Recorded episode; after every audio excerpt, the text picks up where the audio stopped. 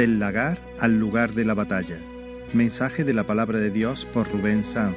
En la Iglesia Evangélica Bautista de Córdoba, España. 16 de septiembre de 2018.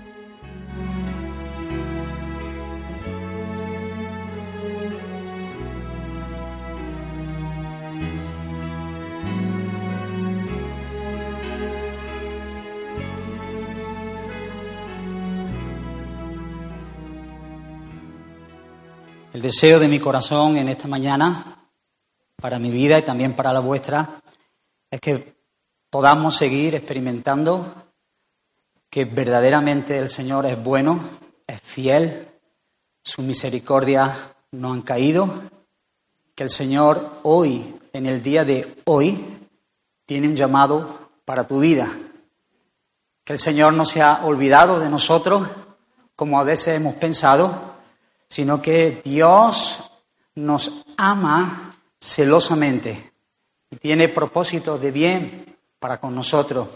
Así que, con la ayuda del Señor,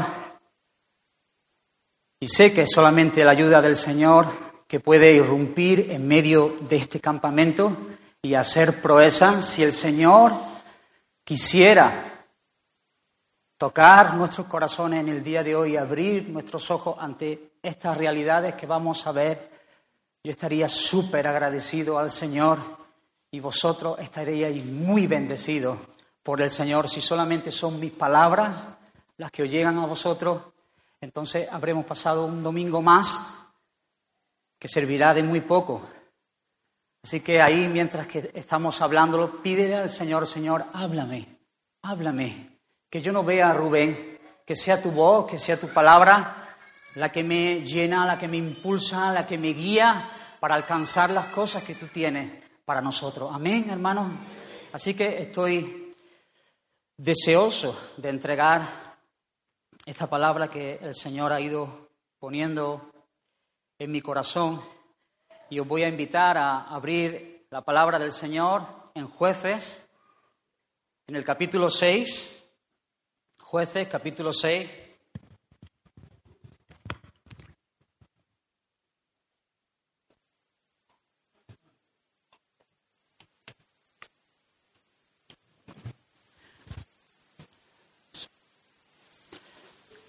Jueces capítulo 6. Os voy a pedir que tengáis vuestras Biblias abiertas porque el pasaje es un poco extenso y no lo vamos a leer todo ahora desde primera hora por amor a, a vuestras vidas y lo vamos a ir leyendo conforme vayamos exponiéndolo. Hoy estaré predicando de una manera casi, yo creo que diferente a lo que siempre suelo hacer, el leer el texto y exponerlo, sino que vamos a ir eh, sacando las verdades, que creo que algunas de las verdades, porque el texto es súper rico para nuestras vidas, pero algunas de las verdades principales que recoge este pasaje y es muy útil para tu vida y para la mía.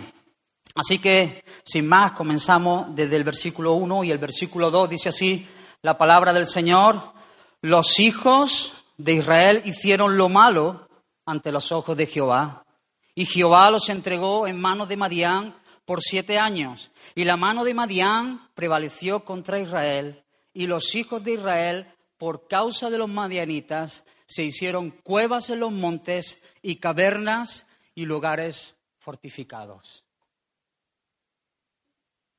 No sé si habrá escuchado alguna vez, pero hablando una vez con un creyente,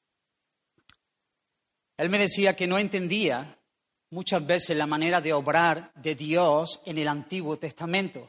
Lo veía como alguien bastante severo, alguien que se irrita con facilidad. Y aquí lo vemos si tú empiezas a leer, los hijos de Israel hicieron lo malo. Ellos se confundieron y rápidamente Dios estaba ahí para reprocharle su actitud y los entregó en manos de los madianitas.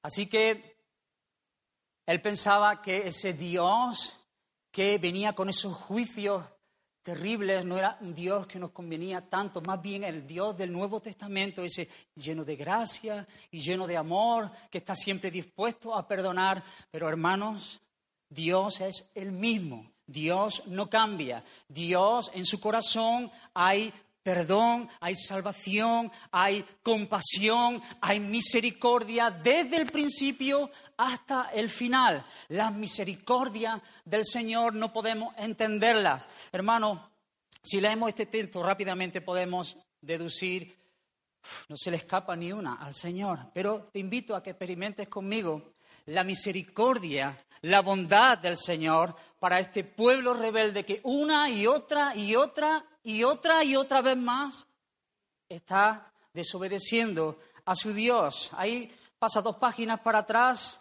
capítulo 2, versículo 11. Después los hijos de Israel hicieron lo malo ante los ojos de Jehová y sirvieron a los Baales capítulo 3, versículo 7. Hicieron pues los hijos de Israel lo malo ante los ojos de Jehová y olvidaron a Jehová su Dios y sirvieron a los Baales y a la imagen de Acera. Capítulo 3, versículo 12. Volvieron los hijos de Israel a hacer lo malo ante los ojos de Jehová. Capítulo 4, versículo 1. Después de la muerte de Ahod, los hijos de Israel volvieron a hacer lo malo ante los ojos de Jehová. Capítulo 6, versículo 1. Los hijos de Israel hicieron lo malo ante los ojos de Jehová.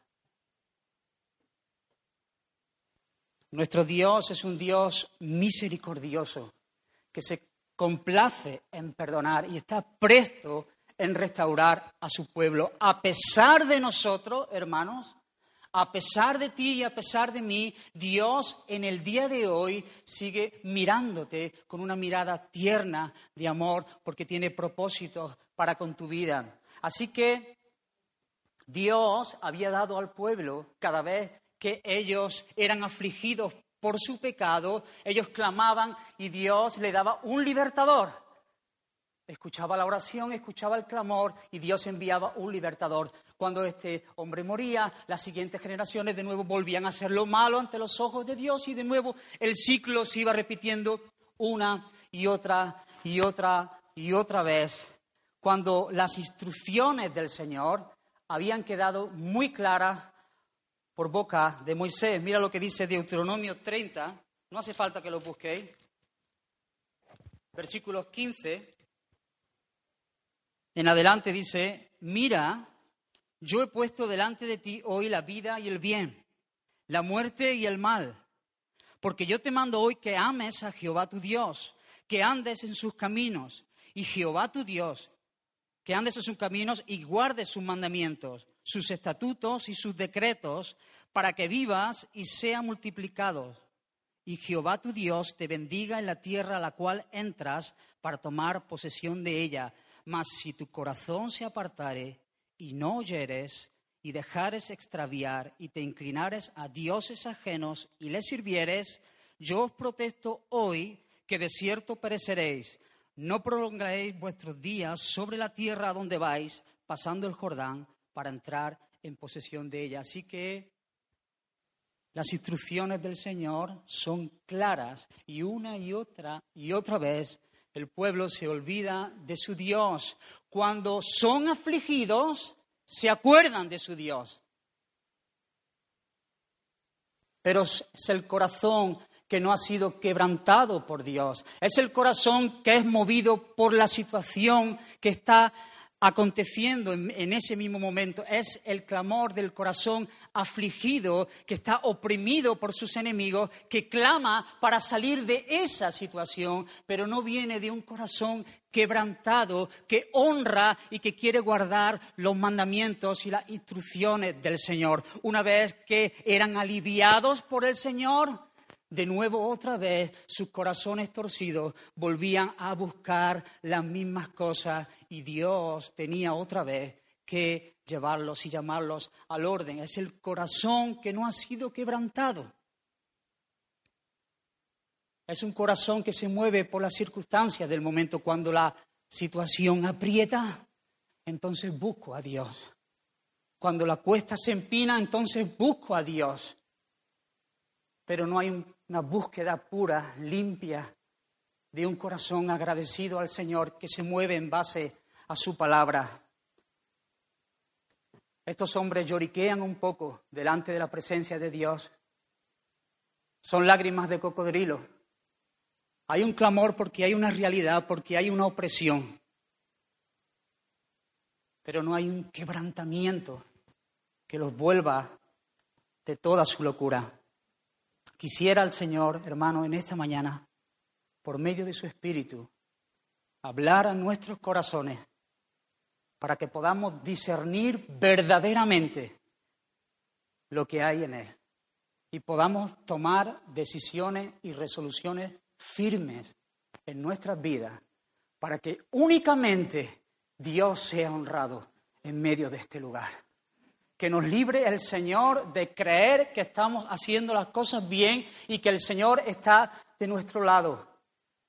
Que busquemos su gloria, su honra, su fama en medio de nuestras vidas y no solamente estemos buscando nuestro bienestar, salir de esta aflicción momentánea, sino buscar su gloria, honrar su palabra, obedecer a su palabra, sabernos contentarnos en medio de cualquiera de las situaciones, crecer en el conocimiento de Dios para que Dios sea honrado, hermano. El camino al infierno está lleno de hombres y mujeres con un montón de buenas intenciones, llenos de teología, expertos en toda la metodología cristiana, pero que rehusaron creer en Dios y poner a Dios en el centro de sus vidas. Y ellos depositaron su confianza y su seguridad en otra cosa que no era Dios. El lema de su vida, mañana lo haré, mañana dispondré mi vida. Mientras tanto, hoy voy a seguir viviendo de la manera que yo creo que es la correcta. Así que esta es la situación. El pueblo de Dios, faltando groseramente a su Dios, y cuando son aliviados de nuevo, ellos vuelven a sus cosas y Dios tiene que tratar con el pecado porque Dios no mira para otro lado. Así que seguimos adelante en nuestro texto. Versículo 3 dice así, pues sucedía que cuando Israel había sembrado, subían los madianitas y amalecitas y los hijos del oriente contra ellos, subían y los atacaban. Y acampando contra ellos, destruían los frutos de la tierra hasta llegar a Gaza. Y no dejaban que comer en Israel, ni ovejas, ni bueyes, ni asnos, porque subían ellos y sus ganados y venían con sus tiendas en grande multitud como langostas. Ellos y sus camellos eran innumerables. Así venían a la tierra para devastarla. De este modo empobrecía Israel en gran manera por causa de Madián y los hijos de Israel clamaron a Jehová. De nuevo aquí vemos este ciclo que se está repitiendo una y otra vez. Ahora Dios ha entregado a su pueblo, por causa de su pecado, a un pueblo inculto, los madianitas, pero ellos están llevando todo el botín. Podemos decir que había barra libre en Israel. Tiene que ser frustrante, hermano. Tiene que ser frustrante trabajar, laborar, esforzarnos, cuidar para que nuestro sustento esté siempre servido en medio de nuestras casas, nuestro ganado, levantarnos temprano, y nos tarde a acostar, esforzarnos y cuando vamos a ver el fruto, cuando vamos a recoger el premio a nuestro esfuerzo, ver como un ejército, como, como, langostas por el campo, vienen para robarte lo que tú has estado con mucho ahínco y con mucho esfuerzo cultivando y guardando. Hermanos, tiene que ser frustrante ver esta situación y tenemos que sentirse impotentes cuando un padre de familia no puede darle que comer a sus hijos porque el enemigo venía como un río arrasando con todo, con la comida, con la bebida, con el ganado. Esa es la situación en la que se encuentra el pueblo de Dios. Hermano, quizás tú en esta mañana no tengas tierra, no tengas ganado. No esté nadie robándote tu borrico. Alguno puede tener un borrico, pero quizás el enemigo ha tomado ventaja sobre tu vida como consecuencia de haber mirado para otro lado y haber puesto tu confianza en otra cosa que no es Dios y haber puesto otra cosa por encima de Dios, en el lugar de Dios, hermanos, ves como una y otra y otra vez el enemigo viene para robarte para robarte el gozo, la paz, la alegría, el ánimo y ves que no tienes, no solamente tú te secas, sino que no tienes nada que ofrecer a ningún hermano tuyo, a ninguna persona que está cerca. Hay crisis en medio de tu vida. Yo no sé cuál es tu situación, hermano, pero sí sé que son las consecuencias de no andar conforme al llamado del Señor. Los que pecan, hermanos, han de sufrir. Los que pecan han de sufrir. Si no en esta vida, en la venidera, pero Dios no puede pasar por alto estas cosas. Así que, hermanos, es una triste guasa, es un escenario lamentable lo que se puede ver en el campamento de Israel. Allí los tienes esperando a que el fruto crezca, a que sus ganados estén engordados. Y ellos vienen como un río para hacer estragos, para irrumpir en medio del campamento. Hermanos, cuando estas cosas están en nuestra vida, cuando el diablo toma lugar en nuestra vida como consecuencia de mirar a otras cosas, sentimos opresión, Sentimos que tenemos falta de pasión por Dios. Sentimos que no hay ilusión verdadera por las cosas del reino. Sentimos que no es el celo de su casa lo que nos mueve para poder hacer las cosas, sino que hay otro tipo de interés. Ahora el libro se hable y la Biblia me aburre. No encuentro, no encuentro alimento, sustento en ella. No vivo confiando en las promesas, solamente estoy confiando en lo que pasará mañana. Mi mirada es tan corta que solo puedo ver mi ombligo y las cosas eternas se han quedado muy, muy, muy lejos. Solamente me preocupo por lo que puedan hacer mañana. Así vive el pueblo de Israel, preocupado sola y exclusivamente por guardar un poco de trigo para poder llevarse algo a la boca. Hermanos, cuando estas cosas no están en nosotros, nuestros pies son de plomo. Cualquier cosa que tengamos que hacer para nuestro Señor es una carga pesada, porque hemos puesto otras cosas delante en el lugar del Señor y el Señor nos entrega.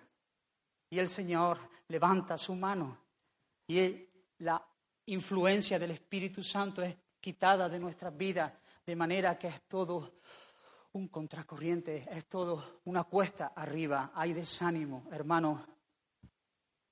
Lo que le pedía al Señor mientras que estaba hablando es, Señor, yo puedo hablar, yo puedo dar muchos ejemplos, yo puedo tocar un punto, yo puedo tocar otro, pero tú, Señor, Solo tú eres el que discierne los pensamientos. Solo tú eres el que conoce las intenciones del corazón de mis hermanos, lo que realmente hay en ellos. Señor, trata con ellos. Trata con su vida para que ellos puedan correr en este día a ti y solo a ti, Señor. Así que seguimos leyendo. Estamos en la situación, los hijos de Dios han desobedecido, Dios los entrega en manos de los madianitas, de sus enemigos. Barra libre en Israel. Ahora los madianitas disfrutan robándole las cosas que Dios los da.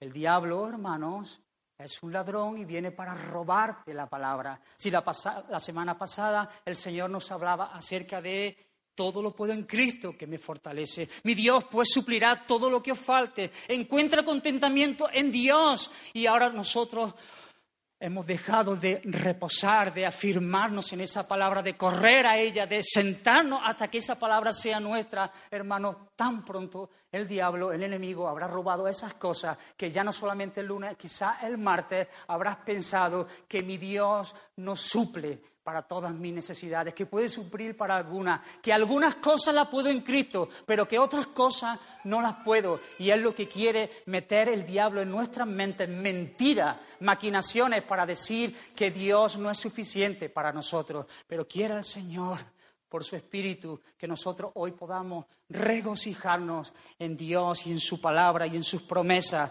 corriendo a Él. Así que no hay gozo, no hay alegría, hay opresión, hay opresión, porque Dios no está en el lugar donde tiene que estar. Tan sencillo como eso.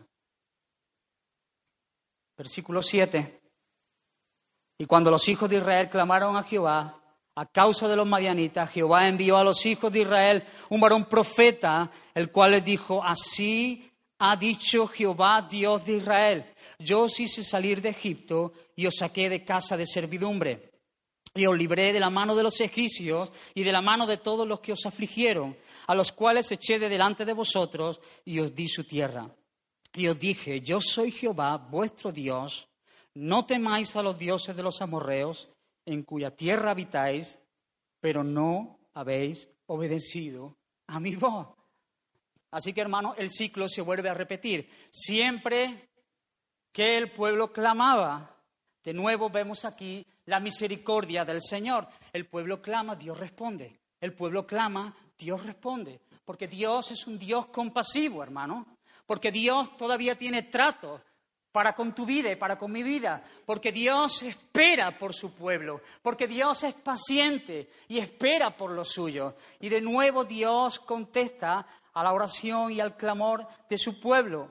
Él está presto en perdonar, pero en esta ocasión, hermano, Él no envía a un libertador como había hecho en otras ocasiones, sino que ahora envía a un profeta.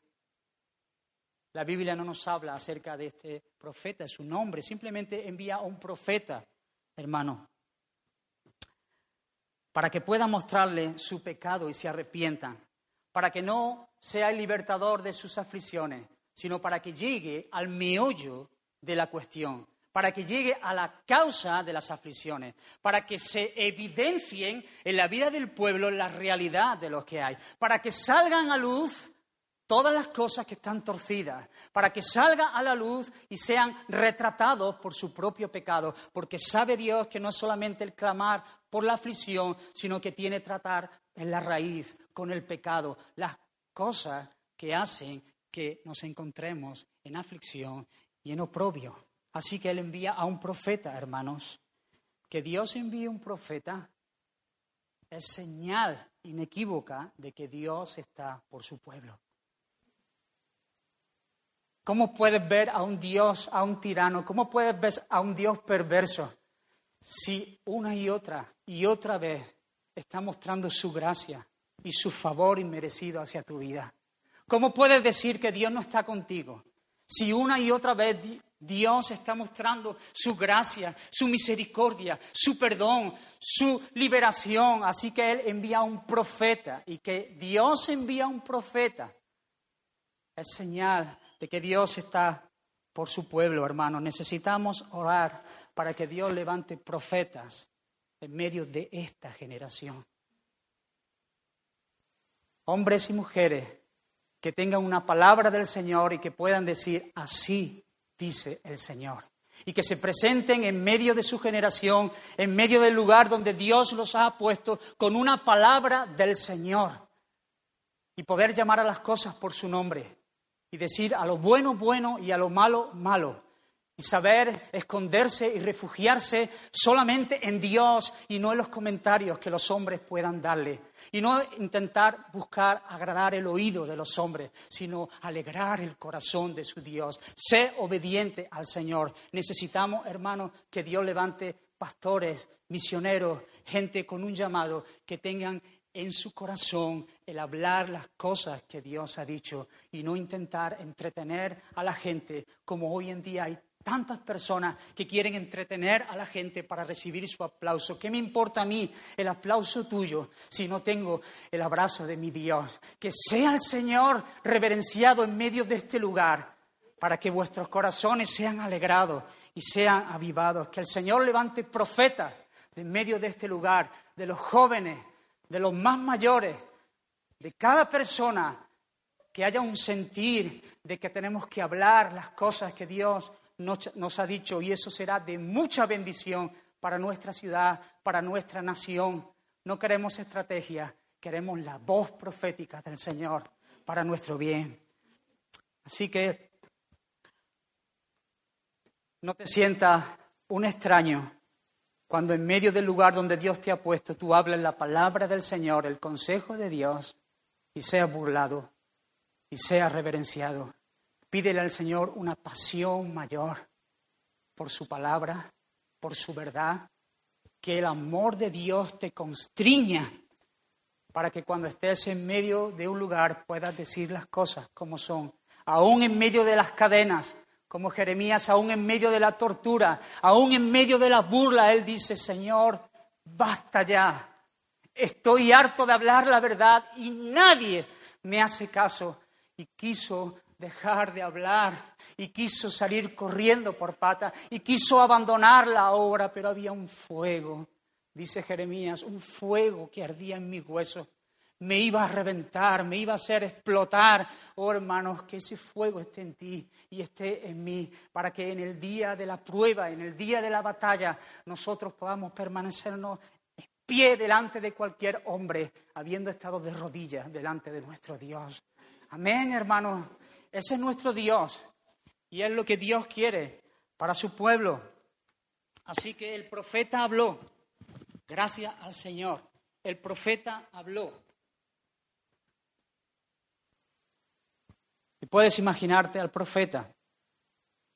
Bueno, ¿qué os pasa? A ver. Bueno, pues ya sabes, no sé, vamos a llamarle profeta, que no tiene nombre. Bueno, pues profeta, no veas cómo está la crisis. La cosa está mala. La economía ha caído mucho. Es que, de hecho, es que no llegamos a fin de mes. De hecho, es que no llegamos a fin de día estamos viviendo tela. De hecho, mira nuestras caras. Son el reflejo de nuestro alma. Estamos viviendo una crisis, nos esforzamos, estamos intentando buscar trabajo, estamos queriendo llevar el sustento, pero nada de nada. Nada de nada. Al final, todo lo que queremos atesorar nos es quitado. es que pagamos muchísimos impuestos. Demasiado, diría yo. Nosotros pagamos el 21, ellos pagaban el 100.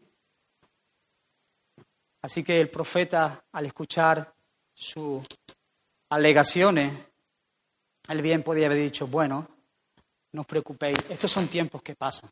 Si vosotros supierais lo que pasará en el 2007, vendrá una crisis en España y ellos también pasarán porque el Señor está por su pueblo. Bueno, no os preocupéis, Verás cómo esto pasa. Bueno, ánimo, que tengáis buen día. Eso sería lo más fácil de decir. Eso sería lo más común que decir.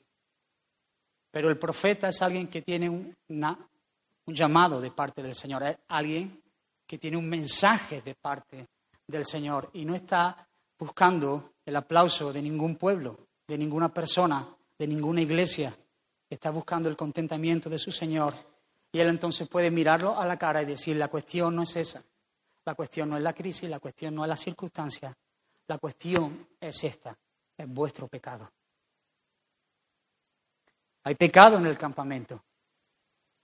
¿Cuánto amor se necesita, hermano, para hablar así? ¿Cuánto amor a Dios y cuánto amor a los hombres se necesita para pararte delante de alguien y decirle, no son las circunstancias, deja de mirar y de poner excusas es que hay pecado en tu vida.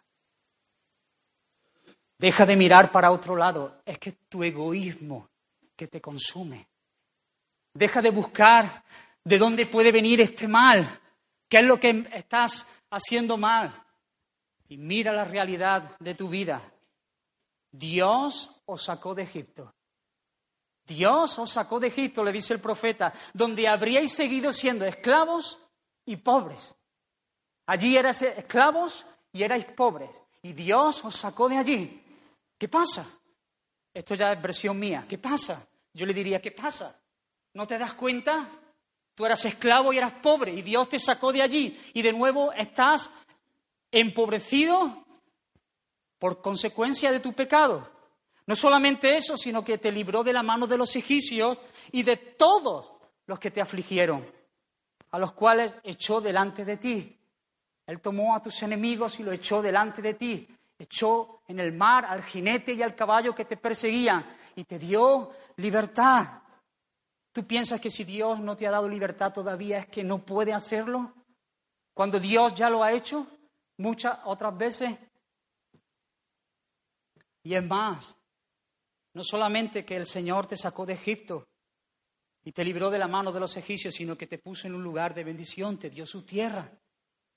Dios te sacó, Dios te guardó, Dios te enriqueció, Dios tiene cuidado de ti, te ha provisto. No te ha dejado ahí a, a, tu merced, sino que ha provisto también una tierra y no habéis obedecido. Me acordaba esta palabra, yo sé que mi tía Elisa hubiera dicho, pero será fartuco.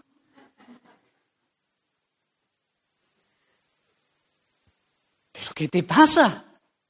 ¿Cómo es posible que sabiendo estas cosas todavía tú sigas empecinado en poner otras cosas delante de Dios? ¿No te das cuenta, iglesia, que siempre ha sido Dios, que sigue siendo Dios y que será Dios hasta el final el que te tiene en el hueco de su mano? El que te ha amado con un amor eterno, el que te ha mirado, el que ha fijado su rostro en ti, el que te ha levantado cuando te ha caído, el que ha provisto cuando tenías necesidad, el que te dio un beso cuando nadie te lo dio, el que extendió su mano para salvarte de en medio de la prueba y de la dificultad. ¿No te das cuenta, iglesia, que siempre ha sido Dios?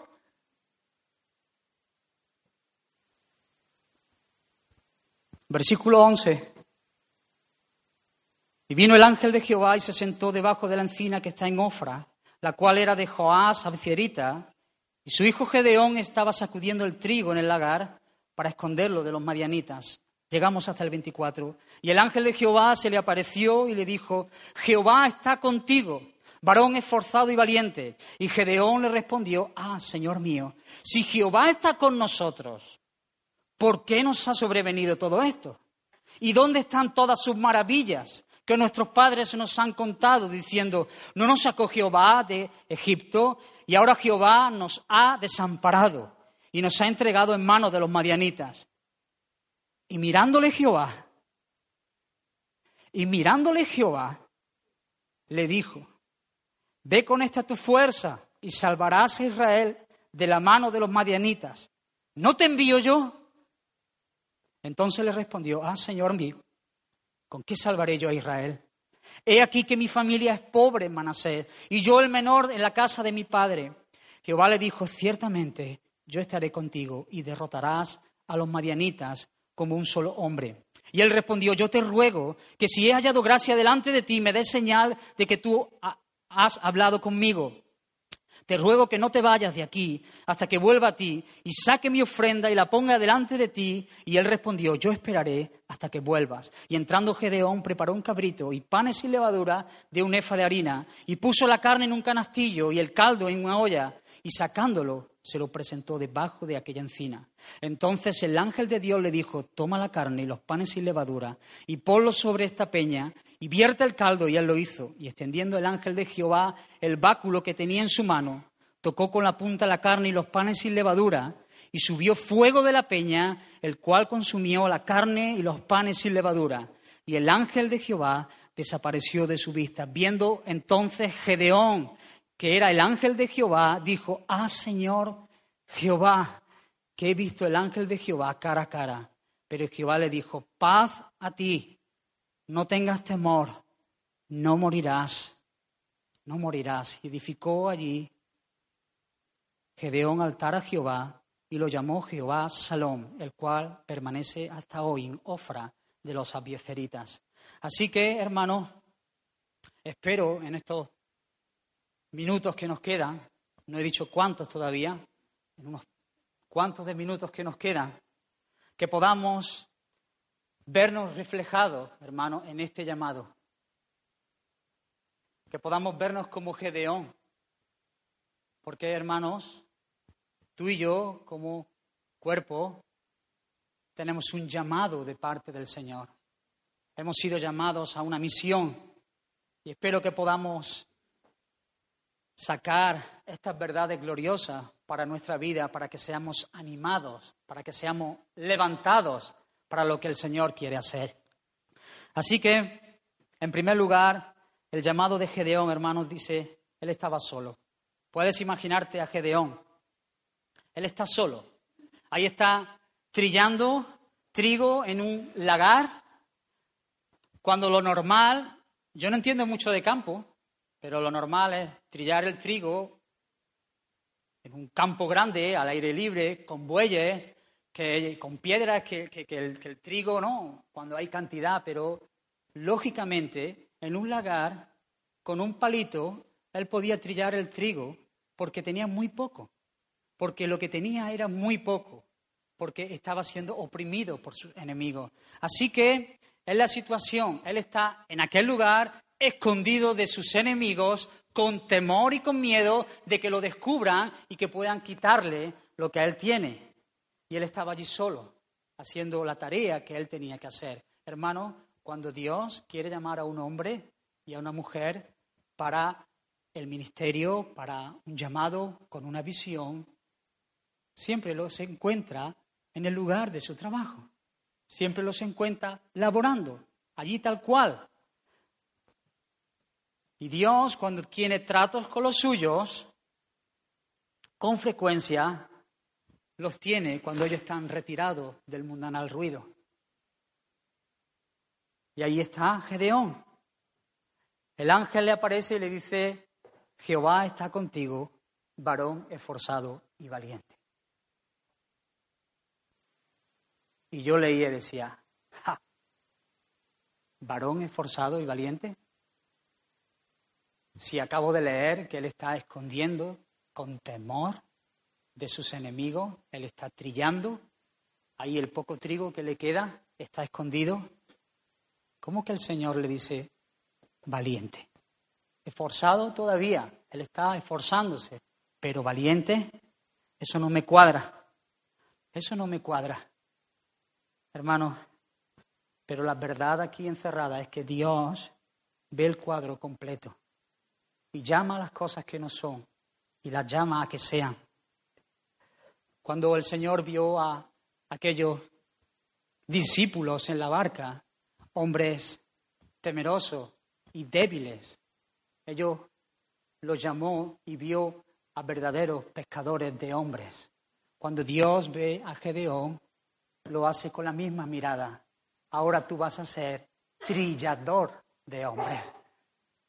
Dios vio a aquellos pescadores para que fuesen pescadores de hombres. Dios ve a Gedeón y está viendo el cuadro completo. Tú vas a ser levantado en medio de la nación para que tus enemigos sean trillados así como estás trillando el trigo. Porque Dios es un Dios todopoderoso y aún en medio de nuestras debilidades y con nuestras deficiencias, Dios se hace más poderoso porque cuando me siento débil y confío en el Señor, entonces cuando soy fuerte. Cuando yo me siento débil y pongo mi confianza en Dios y que de Dios es la victoria, entonces es cuando empiezo a dar los primeros pasos y encaminarme hacia el triunfo glorioso que Dios quiere darnos. Amén, hermano. Cuando nos sentimos fuertes, entonces somos débiles. Cuando creemos que con nuestra propia fuerza podemos alcanzarlo, nos frustramos, nos frustramos y miramos para otro lado porque nos damos cuenta una y otra y otra vez que somos débiles.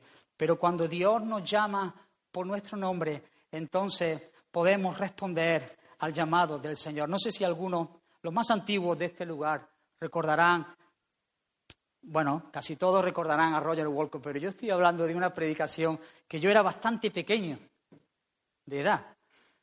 Y recuerdo que él decía, tú no eres lo que tú dices que eres, sino, bueno, él no lo decía así, él lo decía, tú no eres lo que tú dices que eres, sino lo que Dios dice que eres.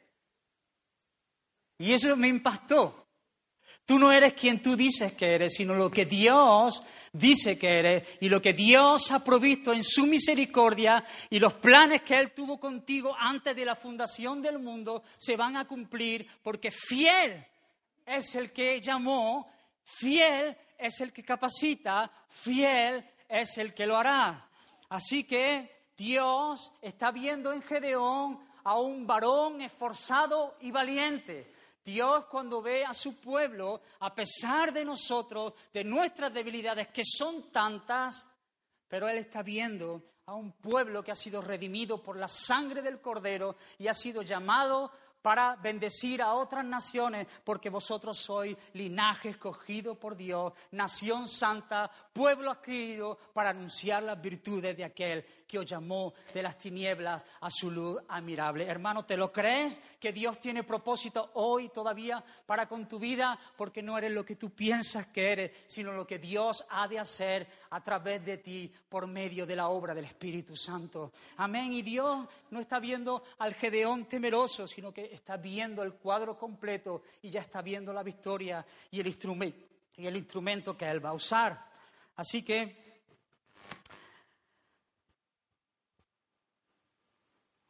pensaba que había bajado más del folio, pero estoy arriba.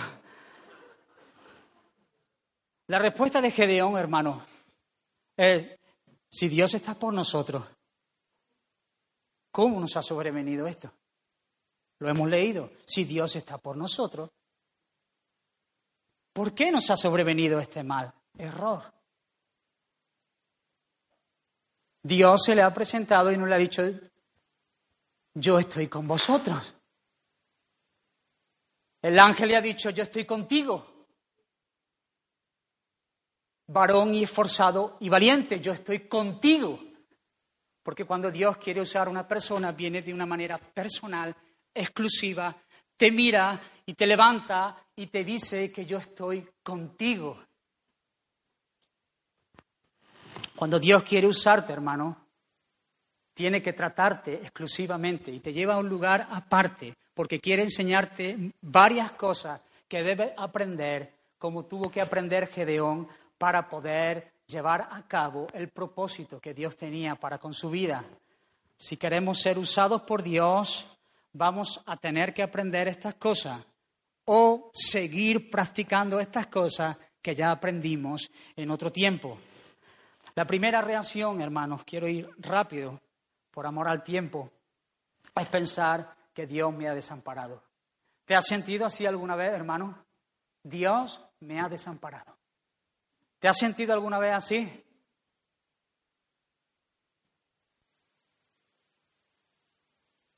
Pues es una reacción en la que Dios puede obrar. Gedeón siente que Dios lo ha desamparado, que como consecuencia de su pecado quizás Dios pueda tratar con otros, pero que a él está descatalogado. Si hay alguien que Dios puede usar a cualquiera de vosotros, menos a mí porque yo me conozco más de lo que vosotros podéis conocerme a mí, porque Dios ya me ha señalado una y otra vez dónde están mis fallas, porque soy consciente de mi debilidad y entonces me doy cuenta que Dios puede usar a otro y no a mí, yo estoy descatalogado para esta gran tarea.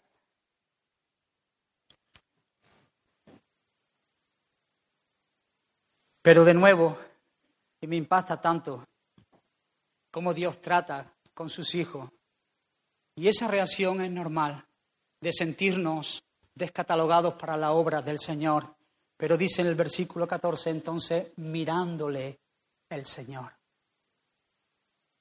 Oh, hermanos, ¿cuánto necesitamos en este día? Sentir esa mirada tierna y profunda y amorosa del Padre para con nuestra vida, diciéndonos que todavía no estamos descatalogados, que todavía tenemos parte y suerte en sus cosas, que todavía hay un plan que vamos a llevar a cabo. Esa mirada tierna como la mirada que el Señor le echó a Pedro allí en el patio cuando él lo negó y dice la escritura en Lucas que el Señor lo miró a Pedro y esa mirada se le clavó a Pedro y sintió no decir, vaya tela, Pedro contigo, vaya que tú que no me ibas a negar, sino sentir que aún en medio de esa negación y en medio de esa apostasía, Dios todavía estaba amando a Pedro y, Dios, y Pedro salió de aquel lugar desconsolado, llorando porque Dios le había mirado. Hermanos, mirándole, aún en medio de su debilidad, a Gedeón, el Señor miró a Dios. Y todavía recuerdo y espero que sea tu experiencia cuando el Señor me miró. Yo sabía que Dios era bueno y que Dios amaba y que Dios perdonaba, pero eso no era suficiente para levantarme de la ruina que tenía encima hasta que el Señor me miró y fijó su rostro en mí. Y entonces pude entender que esa mirada no solamente era para destrucción, sino que esa mirada era para salvación, para perdón, para restauración. Había sentido el temor porque sabía que había ofendido a un Dios santo y justo que clamaba contra mí, pero ese mismo Dios que venía en contra mía es el mismo Dios que me miró y me ofreció un camino de salvación en Cristo Jesús y yo pude abrazarme a Él el día que Él se fijó en mí y pude alcanzar salvación y saberme en casa y saberme amado y saberme respetado y saberme querido y saberme honrado por el Señor del cielo todopoderoso. Hermano, qué diferencia saber cosas de Dios a que Dios te haya mirado. Las miradas del Señor se clavan en nuestro pecho. Cuando el Señor te mira y entiende esa majestad gloriosa ese amor incomprensible, que Él nos ama de una manera escandalosa, que no se puede explicar aún en medio de nuestra torpeza y debilidad. Entonces tú te derrites delante de su presencia y le dices, Señor, no merezco estas cosas, no merezco ser uno de los tuyos, no merezco ser llamado para la extensión de tu reino, pero doy gracias al Señor, como dice el apóstol Pablo, que me tuviste por fiel. No es que fui fiel, que me tuviste por fiel, poniendo en el ministerio, porque tu mirada tierna me levantó y me alcanzó para la gloria de tu nombre, hermano.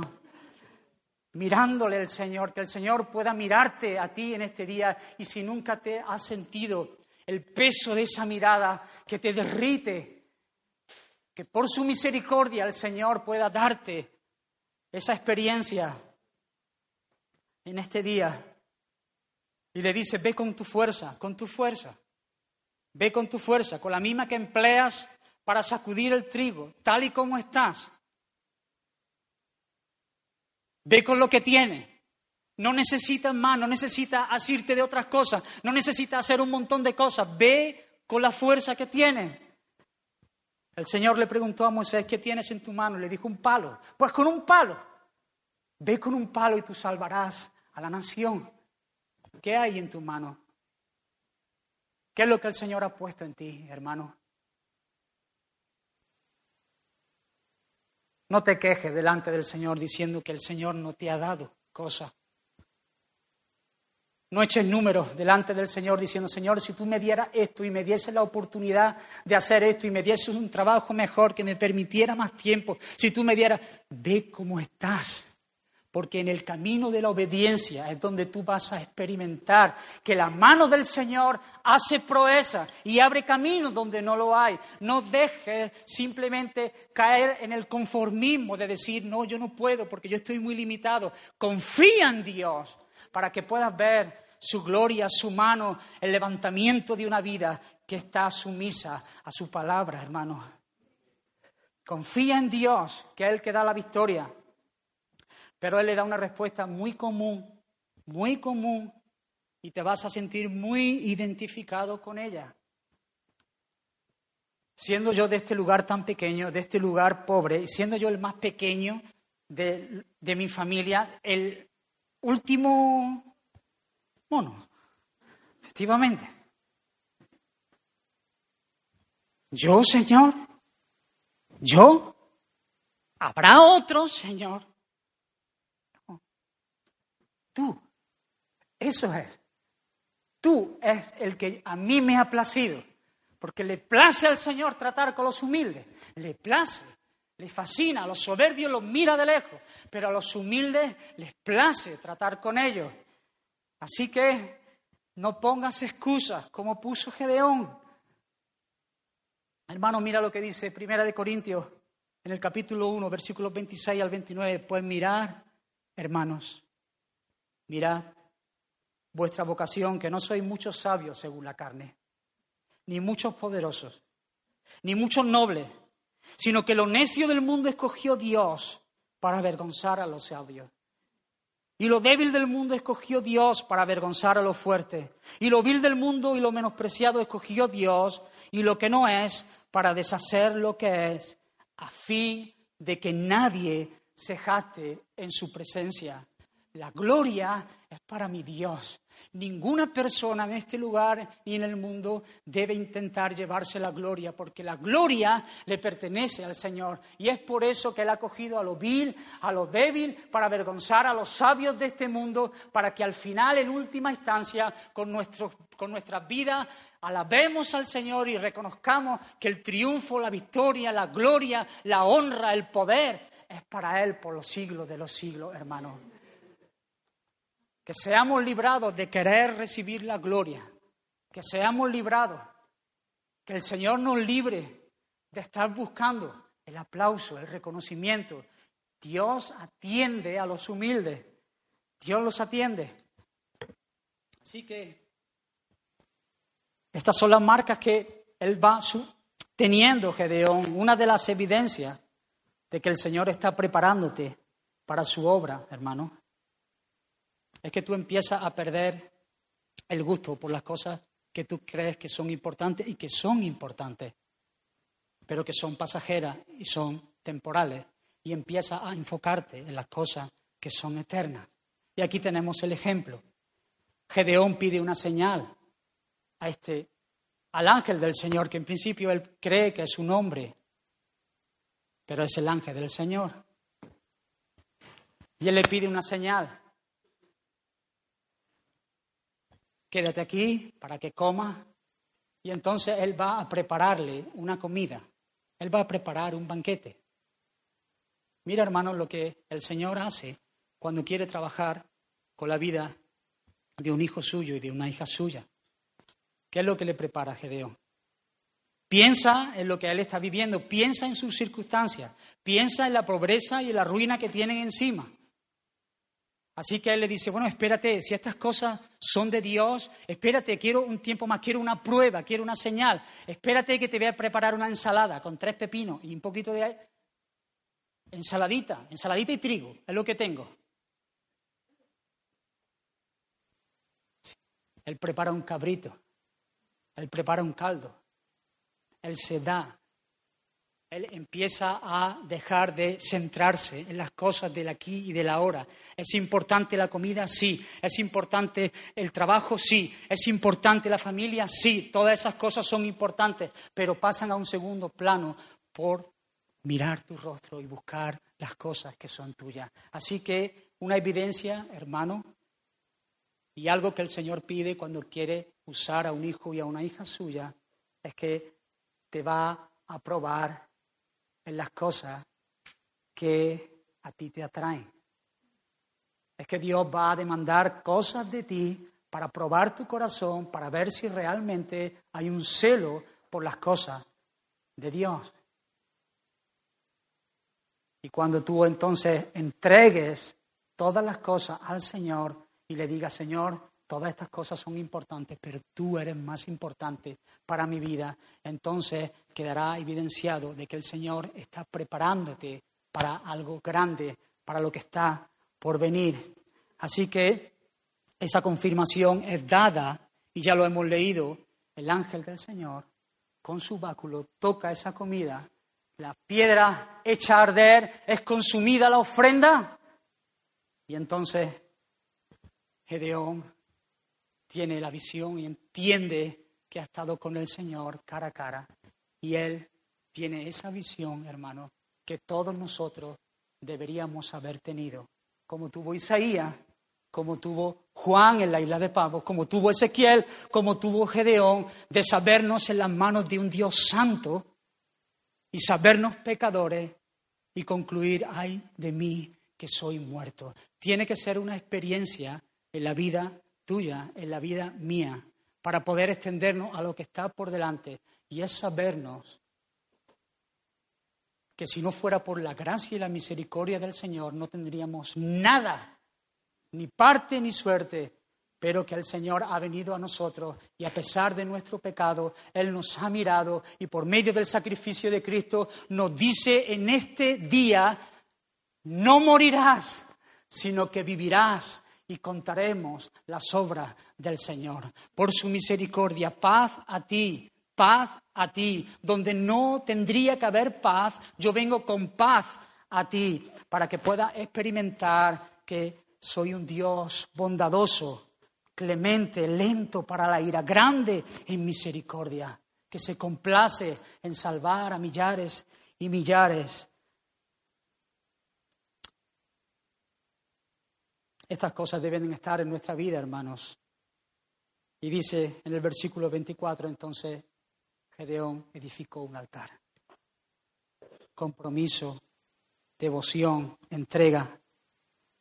Después de haber sentido el peso de su mirada, hermano, y gustar su favor inmerecido, supongo que entre lágrimas, como muchos de nosotros cuando hemos experimentado la gracia del Señor, cuando hemos experimentado la paz de Dios que sobrepasa todo entendimiento, cuando hemos sentido esa mirada de Dios diciéndonos con amor eterno te he amado a pesar de tu infidelidad, a pesar del pecado, supongo que entre lágrimas Gedeón levantó un altar y le dijo, Señor, yo soy tuyo, y tú eres mío.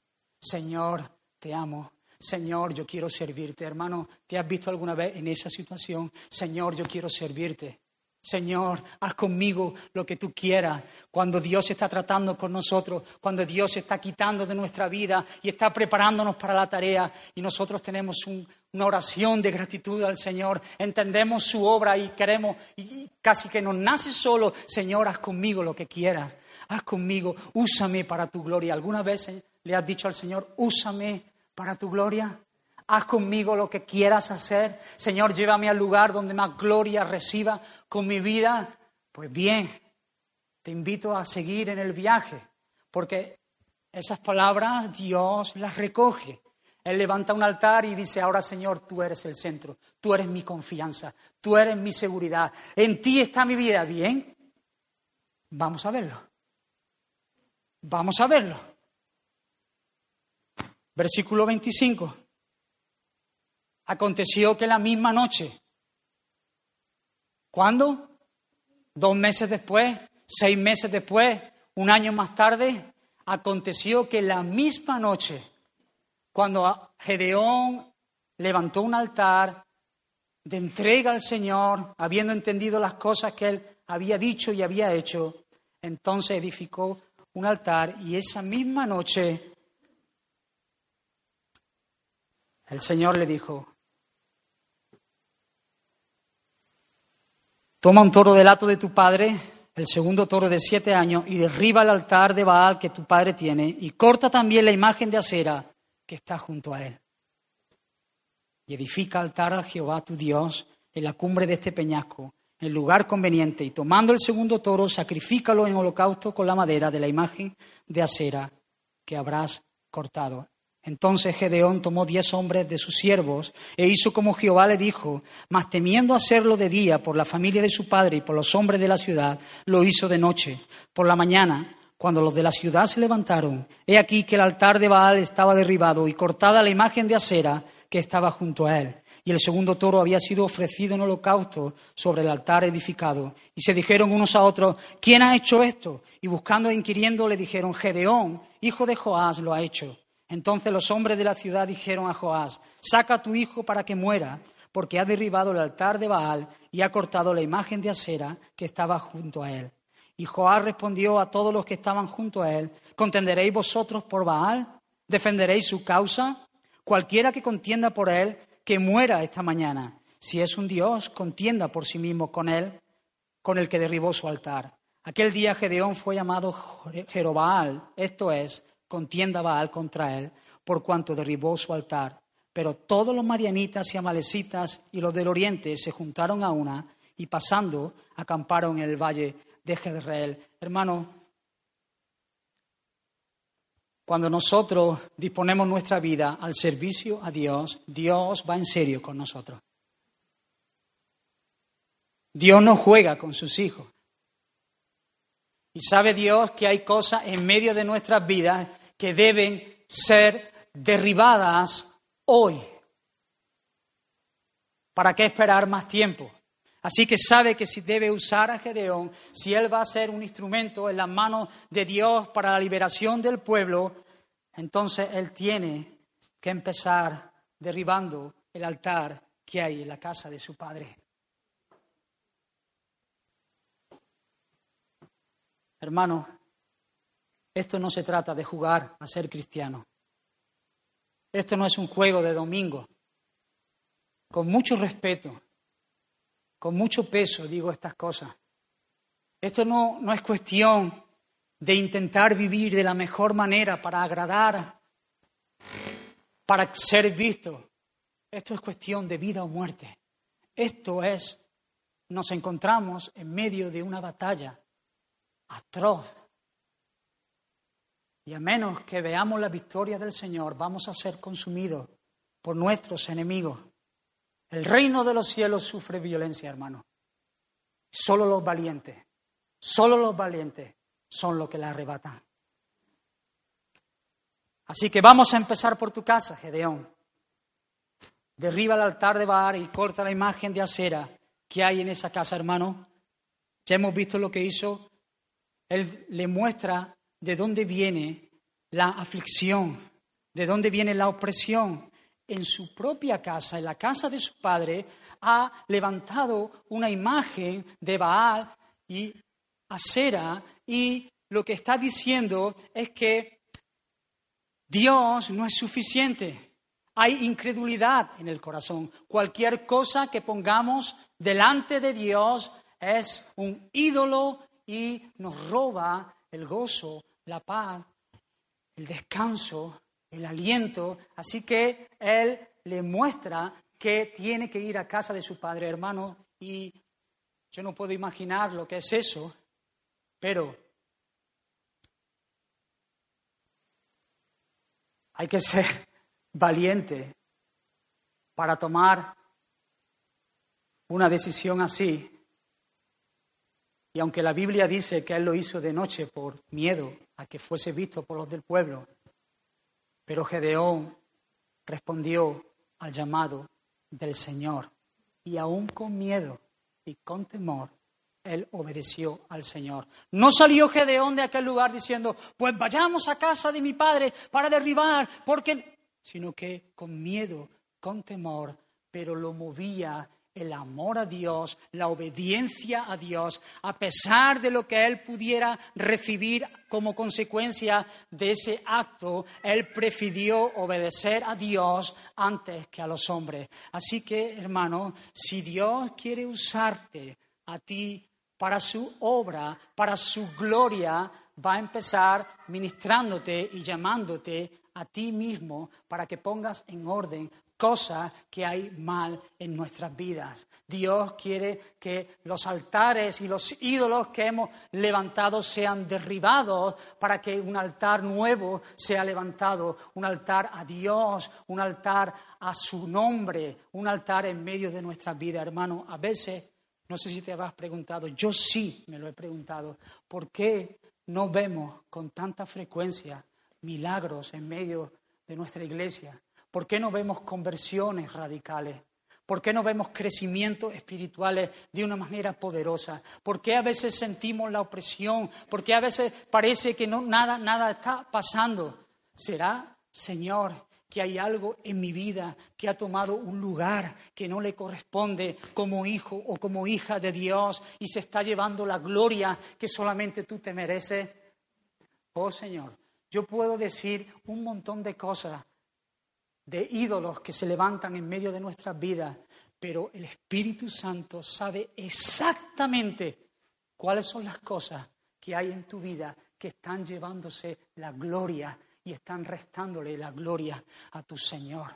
Y quiere el Señor que tú hoy, hoy, te levantes con toda fiereza, confiando en aquel que te miró un día y mostró todo tu amor, confiando en aquel que te sacó de Egipto y te libró de la mano de tus opresores y que puedas mirarle a Él confiando en Él y tomar resoluciones definitivas en tu vida para derribar los altares que han sido edificados y que por tantos años han estado llevándose la gloria que a mi Dios solo le merece.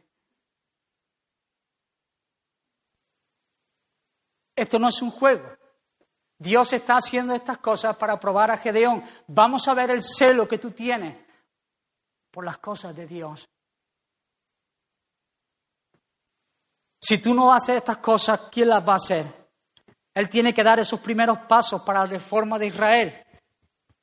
Si no es cortada la causa del pecado de su propia casa, ¿cómo iba él a ser el instrumento de Dios para la liberación de tu pueblo? ¿Cómo vas a presentarte tú como un instrumento en las manos de Dios para salvar a las naciones o a tu pueblo o a tu vecino o a tu hijo si en tu propia casa tú estás dándole gloria a otra cosa que no es Dios? Si hay cosas que han tomado el lugar que no le corresponde y te están robando, hermano, ya sea el trabajo, ya sea la familia, ya sea tu estatus, ya sea el ministerio, ya sean cosas más buenas, menos buenas, vicios, adiciones que te atan, entretenimiento, diversión, llámale lo que tú quieras, pídele al Señor, Señor, muéstrame cuáles son estas cosas que están robándome el gozo y la alegría y me hacen menguar cada día y me hacen ir con pies de plomo y muéstramela, Señor, para que en tu gracia yo me levante como Gedeón y sea valiente para poder derribar esos altares y al final pueda disfrutar y deleitar de sabernos en las manos de un Dios que me ha hecho libre para poder vivir la vida gloriosa, para poder vivir en libertad, como cantábamos al principio. Hermanos, toma decisiones en el día de hoy. Toma decisiones por tu alma. Tú sabes yo sé qué cosas vienen. Tú sabes que te has cansado de luchar con esas cosas. Tú sabes que ya has claudicado y has dicho, tengo que vivir así el resto de mis días. Confía en el Señor. Él es tu libertador. Y cuando el libertador viene, liberta. Cuando conoces la verdad, eres verdaderamente libre y no tienes por qué estar viviendo sometidos al yugo de esclavitud, sino que Dios quiere que, aferrado a su palabra y a sus promesas, te topes de frente con ese altar y lo derribes en el nombre del Señor. Amén, hermanos. Derriba ese altar y edifica otro. Edifica un altar al Señor. No solamente te quedes en no hago, no hago, no hago, sino haz, haz. No limpie la casa y la barras y la dejes limpia solamente, sino llénala con las verdades de la palabra, llena tu mente con el conocimiento de la verdad, renuévate para que puedas ser instruido y comprobar que la voluntad de Dios es buena, agradable y perfecta. Hermano, estoy terminando. Siempre, siempre, siempre que dispongas tu vida siempre que dispongas tu vida para consagrarte a tu Dios, siempre, siempre, a los jóvenes se lo digo, siempre vas a encontrar oposición. Nunca vas a encontrar un camino de rosas con pétalos allí tirados y carros blancos guiados por ángeles que te llevan hacia las glorias y los triunfos, sino que siempre vas a encontrar oposición porque el diablo sabe que es un chino en el zapato o en una piedra, en el zapato. Una persona que se consagra y que vive por su Dios y que ha decidido hacerle frente. En aquel día Gedeón fue llamado Jerobaal porque hacía guerra contra los Baales. Espero que tú en el día de hoy tomes resoluciones y puedan llamarte con otro nombre, aquel que hizo frente a esa estatua, a ese lugar de adoración, a ese lugar recóndito en su corazón, que había tomado un lugar grande y que ese día decidió darle muerte para levantar un altar al Señor, que es el único digno de ser adorado. Ahí lo tienes, hermano. El altar derribado, la estatua es quitada y allí tienes a los del pueblo, sabiendo que era la consecuencia de su pecado y por lo tanto la consecuencia de la aflicción, pero quieren matar a Gedeón. Porque el corazón que no ha sido quebrantado solamente está buscando alivio, solamente está buscando salir de esta circunstancia difícil, pero el corazón que es quebrantado por Dios está buscando el perdón del Señor.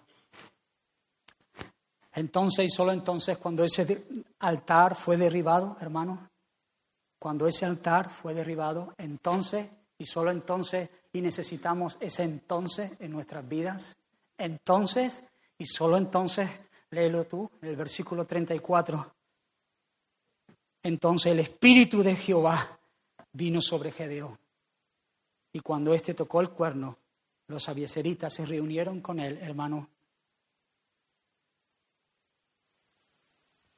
Entonces y solo entonces el Espíritu Santo encuentra un terreno fértil para ser morada, para ministrar, para tomar a ese hombre y hacerlo vencer en medio de la guerra. Hermanos, la historia continúa, podéis vosotras leerlo en vuestras casas. Dios le da la victoria a Gedeón, 135 mil enemigos contra 32 mil. Y Dios que ya sabemos que se usa de nuestra debilidad para llevarse toda la gloria. Le dice que 32.000 son muchos que quiten a aquellos que tienen miedo, 22.000 fuera de una atacada, se quedan con 10.000 y luego los lleva al valle y allí los que beben agua, leí la historia, al final Dios le da la victoria con 300 hombres contra 135.000 enemigos. Porque la victoria, hermano, es del Señor. Porque si alguna vez has pensado que en tus propias fuerzas Tú vas a derribar y vas a vencer a tus enemigos. Y yo me levanto y yo declaro y todo lo que tú quieras, pero que el Señor es el que da la victoria. Que cuando nosotros nos humillamos al Señor, entonces Él no se salta cuando sea el tiempo, cuando nosotros ponemos nuestra confianza en Dios, entonces es cuando podemos levantar bandera, porque vemos la gloria de Dios, vemos el crecimiento en nuestra vida, vemos salvación, vemos restauración, vemos avivamiento en nuestros corazones, que es lo que estamos deseando. Te imploro por tu alma, hermano, que busque al Señor desesperadamente y que no te tardes en toparte con esas cosas que están ahí en tu vida y que sabes que sabes que te están robando el gozo y que sabes que están dejando de continuar esa carrera preciosa que tenemos poniendo los ojos en Jesús. Hermano, ánimo, porque Dios espera por su pueblo. ¿Sabes por qué Dios es bueno? ¿Sabes por qué sé que Dios es un gran libertador? Porque estas cosas que hemos visto, Sansón, Gedeón, Barak, Débora y otros muchos libertadores que el Señor usó en aquellos tiempos solamente eran un tipo de lo que habría de venir porque nosotros esperábamos al gran libertador, aquel que no solamente nos libraría de las aflicciones, sino que nos libraría del pecado que nos llevaba a nuestras aflicciones. Por eso hoy nosotros podemos celebrar al leer, hermanos, lo que la palabra del Señor dice acerca de mi Salvador en Isaías capítulo 9. El pueblo que andaba en tinieblas vio gran luz. Bendito sea su nombre porque vino un gran libertador, el libertador con mayúsculas. Ya no necesitamos más tipos, no necesitamos ahora que vienen otra vez Gedeón ni Sansón, sino que Él vino y el pueblo que andaba en tinieblas vio gran luz, los que moraban en tierra de sombra de muerte, luz resplandeció sobre ellos. Multiplicaste la gente y aumentaste la alegría. Se alegrarán delante de ti como se alegran en la siega se alegrarán delante de ti como se alegran en la siega. Cómo se gozan cuando reparten. Porque nosotros hemos sido llamados a gozarnos en las cosas que el Señor nos ha dado. Y a repartir y a dar. Porque Dios nos ha bendecido, hermano. Porque tú quebraste su pesado yugo. Sí, nos libró el Señor y la vara de su hombro y el cetro de su opresor, como el día de Madián. El día de Madián pasó y vino el Salvador. Porque todo calzado que lleva el guerrero en el tumulto de la batalla y todo manto revolcado en sangre serán quemados, pasto del fuego, porque un niño nos es nacido. Hijo nos es dado, y el principado sobre sus hombros, y se llamará su nombre admirable. Ese es tu Salvador, tu libertador, consejero, Dios fuerte, Padre eterno, príncipe de paz. Lo dilatado de su imperio y la paz no tendrán límite. Sobre el trono de David y sobre su reino, disponiéndolo y confirmándolo en juicio y en justicia desde ahora y para siempre. El celo de Jehová de los ejércitos hará esto. Bendito sea el nombre del Señor, hermano. Ese es nuestro gran libertador y quisiera que pudieras verlo en este día. Dios vio y escuchó la aflicción de su pueblo y enviaba un libertador, pero Dios, cumplida la promesa, envió a su Hijo como el gran libertador y vivió una vida perfecta, una vida pura, limpia, sin mancha, en representación tuya para librarte del yugo y de la opresión, para cumplir la justicia que tú nunca pudiste cumplir. Y entonces Él murió en la cruz como un malhechor, como un maldito de su Padre, cargando en Él el pecado tuyo y el pecado mío.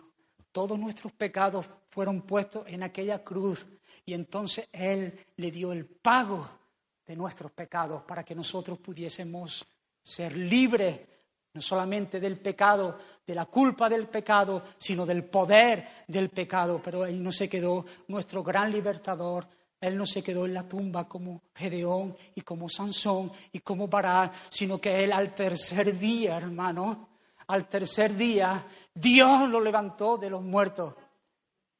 Y estaba dando testimonio delante de todos que ese sacrificio era suficiente para salvar a un pueblo para ser nuestro gran libertador. Y Dios le ha dado un nombre que es sobre todo nombre. Y en ese nombre toda rodilla se va a doblar delante de ese gran libertador. Y toda lengua va a confesar que Jesucristo es el Señor. Él es nuestro libertador, hermano. No hay derecho a que nosotros vivamos otra vez esclavos. Él compró nuestra libertad con la sangre derramada hasta la última gota en aquella cruz para que tú y yo podamos experimentar la vida del Espíritu en libertad. Vamos a orar, hermano.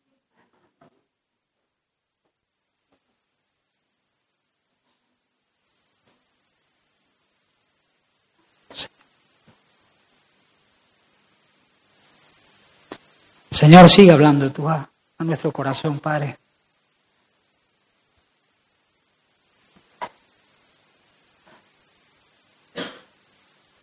No es con espada, Señor, no es con ejército.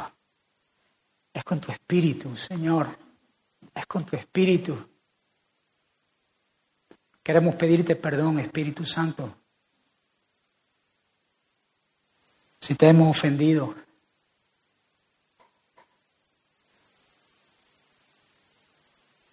Si hemos, Señor, dispuesto cosas en nuestra vida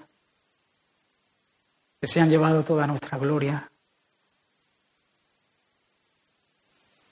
Si hemos puesto nuestra confianza, Señor, en carro y en caballo y en la multitud de nuestro ejército y en lo que tenemos, en lo que poseemos, en nuestra familia, en lo que nos da seguridad. Señor, en esta hora te pido, por favor, abre nuestros ojos y déjanos contemplar al Dios que nos sacó de Egipto con brazo fuerte y nos libró de todos nuestros enemigos. Déjanos, Señor, admirarnos de tu majestad, de tu señorío. Abre nuestros ojos, Dios mío, hace tiempo que no podemos gustar del bien que hay en tu casa, pero tú sigues hoy preparando una mesa en el desierto en presencia de nuestros angustiadores. Salva a tu pueblo, Señor, de la locura de creer que tú no eres capaz. Salva a tu pueblo, Señor, de la locura de pensar que tú nos has desamparado. Oh Señor, toda forma de pecado sea deshecha en esta hora en el nombre de Cristo. Que el diablo sea avergonzado en medio de este lugar al ver a tus hijos que andan y se alegran en la verdad. Irrumpe, Señor, en medio del campamento como solamente tú sabes hacerlo. Míranos, Señor, una vez más. Míranos una vez más, Señor. Míranos, Señor. Y que al sentir tu mirada, Señor, podamos sabernos en las manos de un Dios amante. Que estamos en el hueco de tu mano, Señor. Levanta, Señor, a los valientes de este lugar que han decidido en sus corazones resolver las cosas que tú, Señor, le has dicho. Obediencia es lo que te agrada a ti, Señor, y no sacrificio. No queremos venir un domingo más, Señor, y levantar nuestras manos teniéndolas manchadas, Señor. Tú nos has hecho verdaderamente libres, Señor. Y queremos vivir conscientes del llamado al cual tú nos has llamado, Señor. Oh Señor, desde antes de la fundación del mundo, tú nos miraste, nos sedujiste, Señor, y fuimos seducidos por ti. Y hoy te decimos, Señor, queremos vivir contigo y para ti, contigo y para ti. Perdona nuestros pecados, perdona nuestra maldad, Aflige nuestro corazón, quebrántanos, Señor, para que seamos restaurados para la gloria de tu nombre. Hazlo con ellos, hazlo conmigo, pero hazlo, Señor, hazlo. Amén. Fija tus ojos en Cristo, tan lleno de gracia lo tengo.